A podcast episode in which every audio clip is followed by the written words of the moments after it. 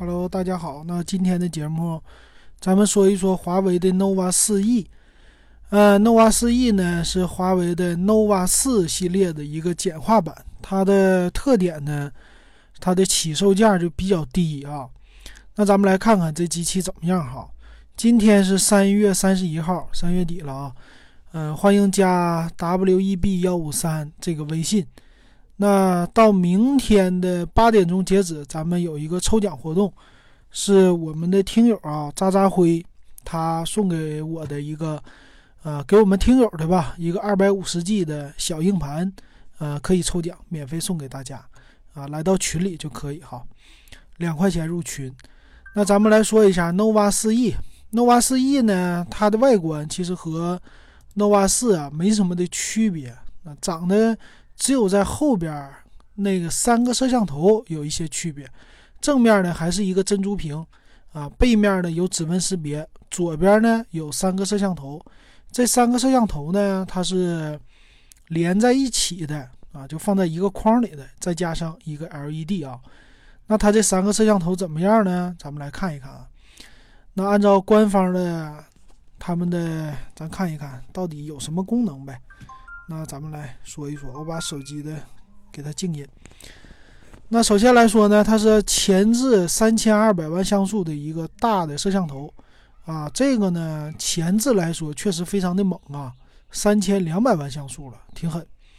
那背面呢，它用的是一个叫两千四百万像素的高清摄像头，再加上有一个一百二十度的超广角，呃，这算是叫 AI 三摄。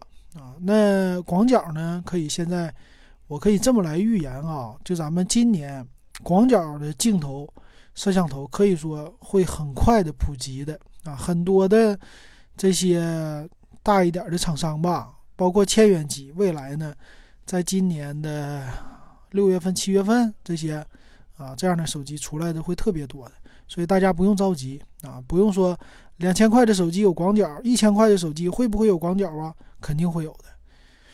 那他家有各种 AI 的功能啊，这个我都不想说了。这现在的手机进入一个误区啊，就是一直都在说我的手机的摄像头多么的好哈。这个呢，当年的诺基亚那个时代也是这么说的。诺基亚一直都在突破手机的摄像头，但是呢，突破来突破去，最后呢就被苹果给灭了。团灭啊！整个的那一类的手机都被灭掉。那那个时候，手机就是进入一个怪圈。我的摄像头一定要做得好，包括那个时候的三星啊，它是把一些普通的呃照相机和手机给结合了啊，也出来了。但是呢，都干不过苹果啊，也干不过整个的这种大触摸屏的趋势。所以我感觉呢，现在当然摄像头升级是好事儿。可是呢，如果进入你把大量的精力都花在那儿的话，其实不利于创新的啊，只是利于呃占领一些市场。但是这个玩意儿更新换代确实快。他还说呢，它是一块六点一五英寸的，叫百分之九十六 NTSC 高色域的一块屏幕。那这个就没啥意思了啊。呃，手机的屏幕本身它的色域就应该是百分之百，应该更高。跟那种笔记本电脑是比不了的，笔记本电脑一般来说很弱，手机屏呢可以说整个的材质素质都非常高的。它在这里边打百分之九十六的色域的概念，但是这个我们关注点不要在这儿，而是在它屏幕的材质就行了哈。那机身的背面呢，它采用的叫三 D 曲面玻璃机身啊，也有这种炫彩的颜色，可以说这外形 P20 那时代就是这样的，这也没什么可说的。还有呢，它最大是采用到六个 G 的内存，最高采用到一百二十八 G 的存储。当然，它的存储啊，内存本身还是四个 G 起的。使用的呢是九伏二安的 Type C 的一个充电接口，说是内置三千三百四十毫安的一个电池啊，这是它主打的。哎，网页又丢了啊，重新打开说，呃。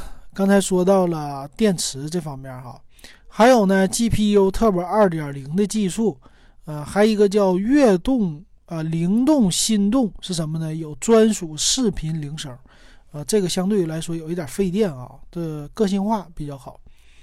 还有呢，就是数码你识物的功能，就少一个物物体，它就能告诉你，比如说少一个动物，它就自动给你识别啊。这功能微信就有了啊，或者京东啊都有，这不是算什么高级的功能。还有一堆它预装的软件，我们就不多说了啊。那说一说它的参数，参数方面呢，它采用的是麒麟七幺零的处理器。啊，这一点呢就和骁龙的六六零是相当的了。那它的网络呢，四 G 全网通，屏幕呢是六点一五英寸，一千六百七十万像素啊，像素不是像素啊，一千六百七十万色的一个 TFT 的屏幕啊，就是普通的这种屏啊，二三幺二乘一零八零的，所以它这屏幕无论怎么宣传。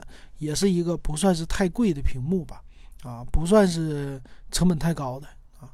另外呢，就是四个 G 的内存起，一百二十八 G 存储，支持 TF 卡的扩展，最大到五百一十二个 G。呃，收音机功能不支持，彩信支持。后置的三摄呢是两千四百万的主摄，是一点八光圈的，加八百万的超广角，加两百万的虚化。可以说这三摄呢，其实那虚化可要可不要的，就凑了个三摄。前置三千二百万像素 f 二点零的光圈的一个主摄啊，这点还不错。但是他们的整体都是支持一零八零 P 的摄像，不支持四 K。当然，可能四 K 现在用的人少，但是不支持还是我觉得还是差那么一点的。双频的 WiFi 都有，蓝牙四点二啊。支持 OTG 功能，可以反向充电啊！就比如说你有一个蓝牙的手表啊，啊，华为的手表，你就可以给手表反向充电了啊！这点还是不错的。其他方面，电池三千三百四十毫安，没有那种特别猛的快充了。那有三点五毫米的耳机接口保留了，机身的厚度不错啊，七点四毫米啊，比较薄，重量一百五十九克，也比较轻，不算是重。那现在它的售价呢有三种颜色，一个是这种叫极光色渐变的，他们家叫雀铃蓝，还有一个珍珠白和一个幻夜黑，就是黑白，呃彩色，这么三种颜色。它的售价呢，四加一百二十八 G 的是一千九百九十九，现在官网买送一个耳机，送一个自拍杆；六加一百二十八 G 的两千两百九十九。啊，那这机器呢？看完了以后就知道，那非常不值得买哈。首先，它的这种配置啊，我随便拿一个红米 Note 7就把它秒了。红米 Note 7前置虽然没它猛，但是背面的虽然是双摄像头，但是绝对啊比它的画质啊什么的好。屏幕呢，它也没比红米好在哪。那看售价方面呢，它们差别五六百块钱啊，可以说非常的大的差别。所以呢，这种的华为的 nova 四 E 啊是非常不值得买的啊，大家就认准了吧啊，不要被他骗了。所以华为家上次我们点评 nova 四还算是凑合，用的稍微好一点的东西，但是售价还是相对于来说有一点贵哈。啊，这就是这个给大家说的吧啊，这个手机。还有一点呢，就是从明天开始啊，明天开始呢，呃，四月一号了。叫增值税税率由百分之十六变成了百分之十三，哎，这一点可以值得关注。就是呢，这个税率变化了以后，手机会不会降价？呃，手机如果降价呢，可能会降百分之三的一个价格啊。其实这里边呢，手机人家把价格都已经含税了，把它都已经标进去了。那华为这些手机无所谓了，我觉得。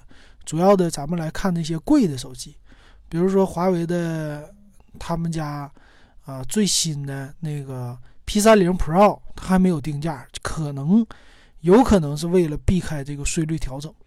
还有一个呢，就是之前的手机会不会降？还有就是看苹果了，苹果明天会不会调价？这个也是我的一个关注点啊。反正降价总是好事儿嘛，啊，我看了汽油已经降价了，汽油降了。一毛八九十二号的汽油还是不错的啊，那行啊，那这期的点评就到这儿呗啊，欢迎大家赶快加我的微信 w e b 幺五三来抽奖啊，把这个希望你能把那个硬盘给拿走哈。好，那今天的咱节目咱们就给大家点评到这儿。